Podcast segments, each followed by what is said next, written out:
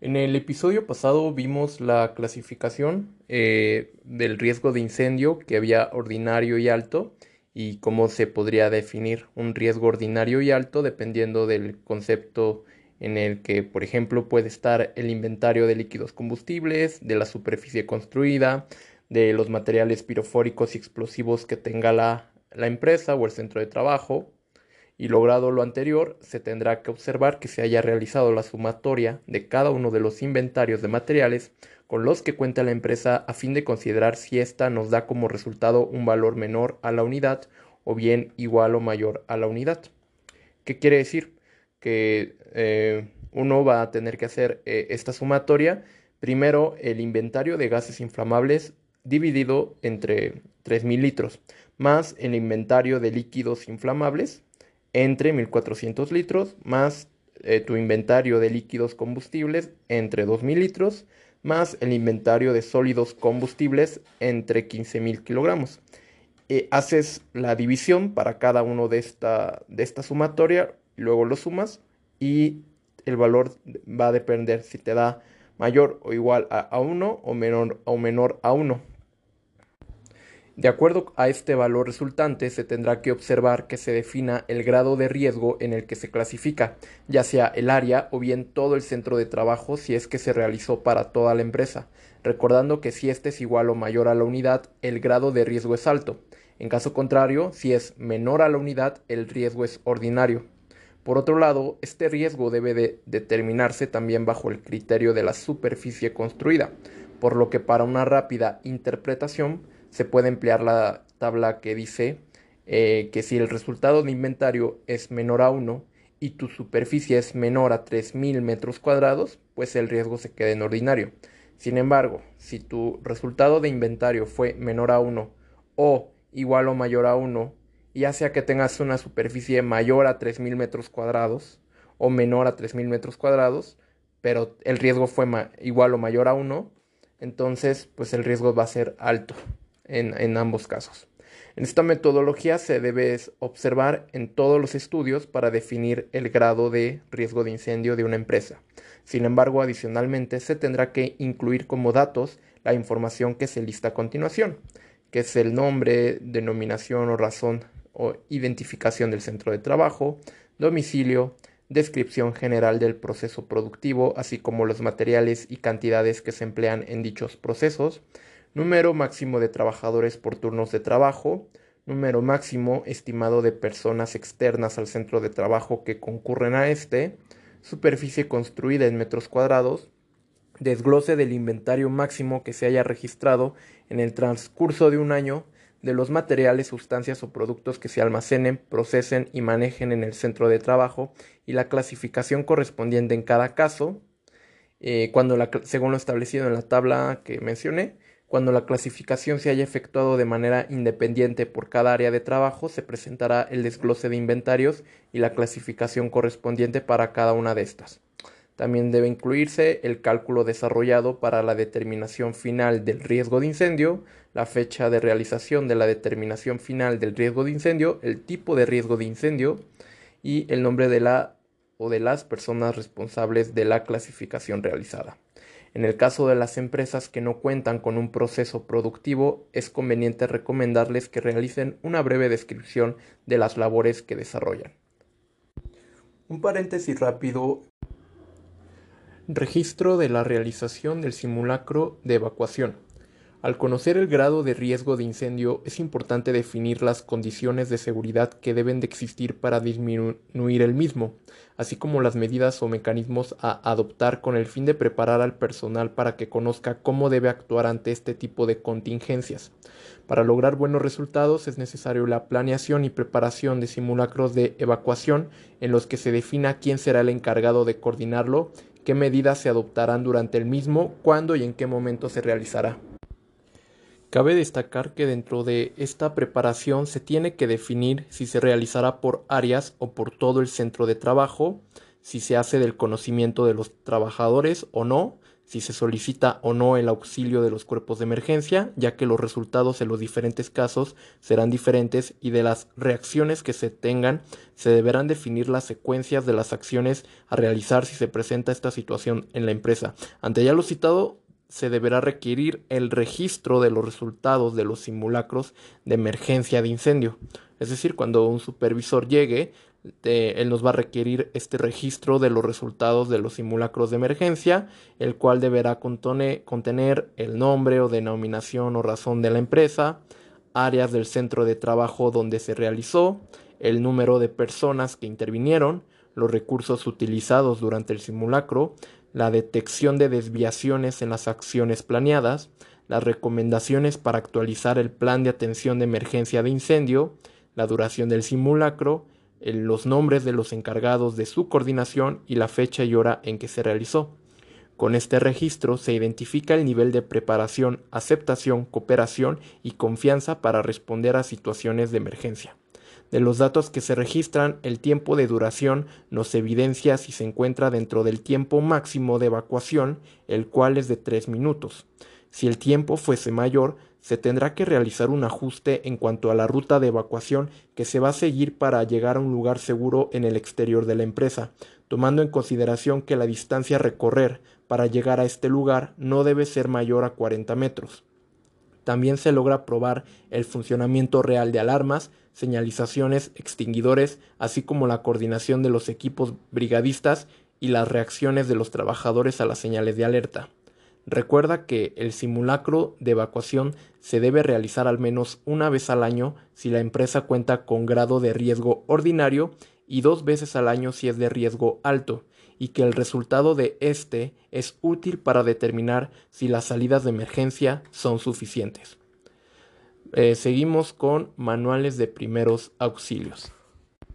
Como parte de la coordinación de una emergencia es contar con los elementos necesarios para atenderla, por lo que uno de ellos es el personal que forma parte de la brigada de primeros auxilios, los cuales se encargarán de atender a los trabajadores que reporten una lesión. Para este caso entenderemos los primeros auxilios como la asistencia inmediata y temporal que se le brinda a una persona que ha sufrido un accidente antes de que el personal especializado pueda proporcionar la atención médica, por lo tanto consideraremos que estos no son tratamientos médicos. También son acciones de emergencia para reducir los efectos de las lesiones y estabilizar el estado del accidentado, con la finalidad de mantenerlo con vida, evitar que el daño avance y tratar de restablecer al accidentado a sus actividades si fuera el caso. Según el proceso del centro de trabajo que, el supervisor vigile, deberá revisar los siguientes manuales manual de primeros auxilios derivado de los riesgos por manejo de maquinaria y equipo, manual de primeros auxilios derivado de los riesgos por el manejo, transporte y almacenamiento de sustancias químicas peligrosas y un tercer manual que es manual de primeros auxilios derivado de los riesgos por el manejo de materiales. Entonces son estos tres tipos de manuales, uno por derivado de los riesgos por manejo de maquinaria y equipo, otro por el transporte, manejo y almacenamiento de sustancias químicas peligrosas y el otro por el manejo de materiales. En cada uno de ellos debes asegurarte que contengan al menos la siguiente información. Para el manual de... En estos tres manuales eh, van a llevar la razón social del centro de trabajo y el domicilio completo. Y además, eh, para el caso del primer manual, manual de primeros auxilios derivado de los riesgos por manejo de maquinaria y equipo, este deberá tener los procedimientos para la atención de emergencias y que éstas correspondan a los riesgos derivados del manejo de maquinaria y equipo. Para el otro manual, para el segundo manual, este, eh, de acuerdo a los riesgos que fueron detectados en el estudio para analizar los riesgos potenciales de sustancias químicas peligrosas, hayan determinado al menos lo siguiente. Los medicamentos y materiales de curación, los cuales deberán estar en el botiquín, los procedimientos para la atención de emergencias médicas, revisión del accidentado, atención a brindar, en su caso procedimiento de traslado y la solicitud de apoyo a los cuerpos de emergencia. Para el tercer tipo de manual, que es derivado de los riesgos por el manejo de materiales, deberá tener este eh, procedimientos para la atención de emergencias médicas que se deben aplicar de acuerdo al tipo de riesgo al que se exponen los trabajadores que realizan manejo de materiales.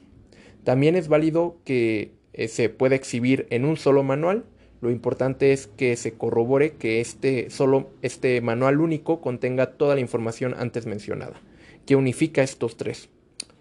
Continuamos ahora con el estudio para analizar los riesgos potenciales de sustancias químicas peligrosas. Nuevamente, estudio para analizar los riesgos potenciales de sustancias químicas peligrosas. Las sustancias químicas peligrosas son, son aquellas cuyas propiedades físicas y químicas durante su manejo, transporte, almacenamiento o proceso pueden afectar la salud de las personas expuestas o causar daños a las instalaciones y al equipo. Nuevamente, las sustancias químicas peligrosas son aquellas cuyas propiedades físicas y químicas durante su manejo, transporte, almacenamiento o proceso pueden afectar la salud de las personas expuestas o causar daños a las instalaciones y al equipo. Por lo anterior, es importante que en las empresas donde observes que se manipulen este tipo de materiales se consideren los riesgos que se derivan por su manejo, por lo que será necesario que cuando requieras el estudio de análisis de riesgos potenciales de sustancias químicas peligrosas, este contenga al menos, eh, nuevamente, cuando requieras el estudio de análisis de riesgos potenciales de sustancias químicas peligrosas, este contenga al menos, y lo voy a enumerar por incisos. Inciso A. Relación de las sustancias que se manejan, almacenan o transportan en el centro de trabajo. B características de los procesos de trabajo. En este rubro es importante que se describa paso a paso en dónde se emplean las sustancias químicas para la fabricación, ya sea un producto o subproducto, y C, propiedades físicas, químicas y toxicológicas de las sustancias. Nuevamente voy a repetir estos tres primeros incisos para el estudio de análisis de riesgos potenciales de sustancias químicas peligrosas. El inciso A nos dice que debe contener la relación de las sustancias que se manejan, almacenan o transportan en el centro de trabajo. Quiere decir que si yo manejo ácido clorhídrico, pues ahí pongo sustancias que manejo, ácido clorhídrico eh, y, demás. Eh, sustancias que almaceno, puede ser el ácido bórico o sustancia que transporto, puede ser algún residuo peligroso y, y tal cual describirlo. En el inciso B, características de los procesos de trabajo. En este rubro es importante que se describa paso a paso en dónde se emplean las sustancias químicas para la fabricación, ya sea un producto o subproducto. Y, inciso C, propiedades físicas, químicas y toxicológicas de las sustancias. Vamos a adentrarnos en este inciso C. En este rubro se deberán de proporcionarte de forma rápida la condición de cada una de las sustancias, es decir, las cualidades de la misma, así como los riesgos intrínsecos que éstas representan de forma natural. Las propiedades físicas debemos entenderlas como aquellas en las que se mantienen las características originales de la sustancia y que su interior no se modifica, por lo que aquí debes encontrar datos referentes al estado de agregación, caracteres organolépticos, propiedades netamente físicas como densidad, masa, fluidez, maleabilidad, etc., propiedades físico-químicas como el punto de fusión, de ebullición, de congelamiento, conductividad eléctrica, propiedades electromagnéticas, radioactividad. En el caso de las propiedades químicas resulta más complejo ya que no son visibles y estas permiten que las sustancias cuando se procesa pueda sufrir una transformación, Aquí enunciarían lo referente a la corrosividad, reactividad, poder calorífico, acidez, basicidad, entre otros.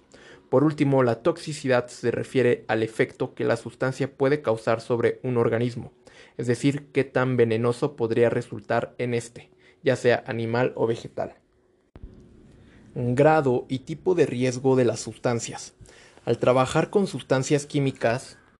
perdón, este es el inciso D eh, de este estudio, el inciso D es grado y tipo de riesgo de las sustancias. Recuerda que estamos viendo los incisos que debe contener el estudio de análisis de riesgo de riesgos potenciales de sustancias químicas peligrosas. Entonces, el inciso D nos dice grado y tipo de riesgos de riesgo de las sustancias. Al trabajar con sustancias químicas es importante conocer que el tipo de riesgo al que nos enfrentamos depende principalmente de las propiedades físico-químicas y los efectos que causan a la salud y al medio ambiente. En atención a dichos elementos y la magnitud de la afectación que pueda causar, se define el grado de riesgo. Nuevamente, eh, es importante conocer que el tipo de riesgo al que nos enfrentamos cuando trabajamos con sustancias químicas peligrosas depende principalmente de las propiedades físico-químicas y los efectos que causan a la salud y al medio ambiente. En atención a dichos elementos y la magnitud de la afectación que pueda causar, se define el grado de riesgo. Dicho grado de riesgo se representan con valores que van del 0 al 4, en el cual el 0 nos indica un riesgo mínimo y el 4 es el riesgo máximo. Este grado se relaciona con un tipo de riesgo, el cual se define por las propiedades de la sustancia a la inflamabilidad, reactividad, salud u otro tipo de riesgo, mismos que se identifican a través del color rojo, amarillo, azul y blanco respectivamente. Es decir, si una sustancia tiene la propiedad de ser inflamable, se identifica con el color rojo. Reactividad es color amarillo, salud es color azul y otro tipo de riesgo es blanco. En este rubro es importante que se defina el tipo y grado de riesgo que pueda generar su manejo, por lo que para cada sustancia deben de registrar estos datos. Recuerda entonces que si en el análisis de riesgos anexan las hojas de datos de seguridad de cada una de las sustancias que se manejan, en la sección 3 de estas se indican los grados de riesgo de las sustancias químicas peligrosas. Eh, inciso E, actividades peligrosas y los trabajos en espacios confinados. La industria en general incluye una gran variedad de operaciones, las cuales conllevan a peligros inherentes que requieren de un manejo adecuado. Dentro de estas operaciones incluye el manejo, almacenamiento, transporte y procesamiento de las sustancias peligrosas, por lo que en este rubro debe revisar que se citen estas actividades. Por otro lado, las instalaciones industriales pueden acarrear peligros potenciales que son distintos al de las sustancias. Estos generalmente están marcados por las características de la maquinaria y el lugar en donde se desarrollan las tareas, ya que pueden estar limitados por su tamaño y forma o bien no están diseñados para la permanencia de un trabajador, como es el caso de los espacios confinados. Cuando se cuente con este tipo de espacios, se tiene que identificar como parte del análisis de riesgos. Algunos ejemplos de lugares confinados son los reactores, los tanques, los graneros, las calderas, las alcantarillas y las tuberías. Último inciso, inciso F, zonas de riesgo y el número de trabajadores expuestos en cada zona. El contenido del análisis deberá indicar cuáles son las zonas de riesgo en las que existe exposición de los trabajadores y el número de estos en cada uno de aquellas. Una vez identificados los diferentes riesgos que se tienen durante el manejo, transporte y almacenamiento de cada una de las sustancias químicas peligrosas del centro de trabajo, es importante que en este estudio revises que se defina si es necesario contar con regaderas, lavaojos, neutralizadores e inhibidores en las zonas de riesgo para la atención de casos de emergencia y en caso de que así lo indique, menciona la cantidad de los mismos. De igual forma, si el centro de trabajo determinó que por sus características físicas y químicas las sustancias se impregnan en la piel o la ropa del trabajador representando un riesgo, esta situación se debe indicar como parte de este análisis, así como la cantidad de regaderas, vestidores y casilleros para los trabajadores y proporcionar en su caso el servicio de limpieza de la ropa. Este fue nuestro último punto en este estudio eh, que mencioné. Eh, Recuerda que estamos eh, viendo todos los documentos de seguridad y salud en el trabajo que van a ser requeridos en la vigilancia. Entonces, por eso estamos describiendo. Ya vimos el programa anual de mantenimiento preventivo correctivo de los sistemas de ventilación artificial.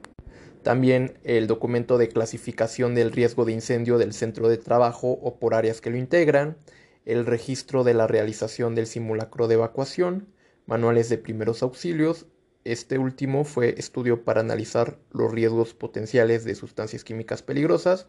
Y continuamos con el de eh, listado actualizado de los trabajadores autorizados y capacitados para la instalación, operación y mantenimiento de la maquinaria utilizada para el manejo de materiales cuando por el riesgo que puedan generar así se requiera.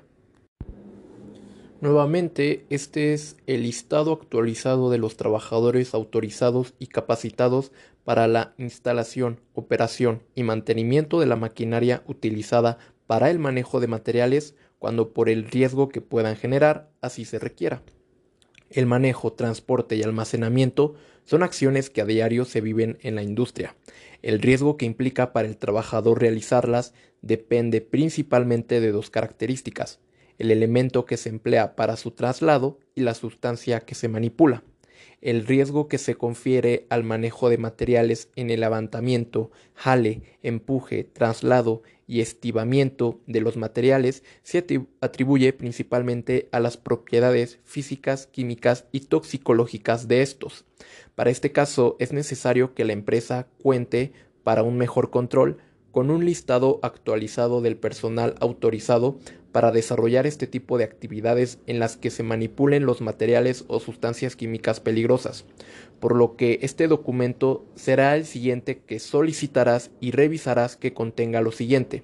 nombre del trabajador, tipo de actividad en la cual se encuentra autorizado para realizar y nombre y firma del responsable de la autorización. En esta relación no solo se debe incluir al personal que maneja los materiales que se consideran parte de la misma de la materia prima, eh, sino también debe tomarse en cuenta los subproductos, productos terminados o residuos, siempre que por el riesgo que puedan representar se requiera de este control. El siguiente documento es autorización por escrito de trabajadores que realicen trabajos en alturas. Recuerda que el peligro es eh, hacer un trabajo en altura y el riesgo es la caída, si no se tiene control. Este riesgo se ve incrementado tan solo cuando hay un nivel diferente al del piso, en donde la caída puede atribuirse tanto a causas humanas como a las de los materiales. Por ello es importante que en el desarrollo de las mismas se cuente con los mecanismos que auxilien a la supervisión de los mismos al momento de su ejecución. Sin embargo, entendemos como trabajos en altura aquellos que se desarrollen por lo menos a alturas mayores de 1.80 metros sobre el nivel de referencia. Incluye también el riesgo de caída en aberturas en las superficies de trabajo, tales como perforaciones, pozos, cubos y túneles verticales. En este sentido, si observas que se llevan operaciones en sitios, tanques de almacenamiento, bodegas de estivas altas, el simple cambio de las luminarias, el mantenimiento de la fachada de los edificios, los techos, limpiezas de los vidrios, entre otros, debe solicitar al representante del patrón la autorización por escrito a los trabajadores que realicen trabajos en altura, misma en la que te cerciorarás que al menos contenga lo siguiente. Nombre del trabajador autorizado, el tipo de trabajo por desarrollar y el área o lugar donde se llevará a cabo la actividad las medidas de seguridad que se deberán aplicar conforme al trabajo en altura por realizar y los factores de riesgo identificados en el análisis de las condiciones prevalecientes del área donde se desarrollará este, la fecha y la hora de inicio de las actividades y el tiempo estimado de duración, y el nombre y firma del patrón o de la persona que designe para otorgar la autorización. Nuevamente deberá eh, contener este documento el nombre del trabajador autorizado, el tipo de trabajo por desarrollar y el área o lugar donde se llevará a cabo la actividad, las medidas de seguridad que se deberán aplicar conforme al trabajo en altura por realizar y los factores de riesgo identificados en el análisis de las condiciones prevalecientes del área donde se desarrollará este, repito, las medidas de seguridad que se deberán aplicar conforme al trabajo en altura por realizar y los factores de riesgo identificados en el análisis de las condiciones prevalecientes del área donde se desarrollará este, la fecha y la hora de inicio de las actividades y el tiempo estimado de duración y el nombre y firma del patrón o de la persona que se designe para otorgar la autorización.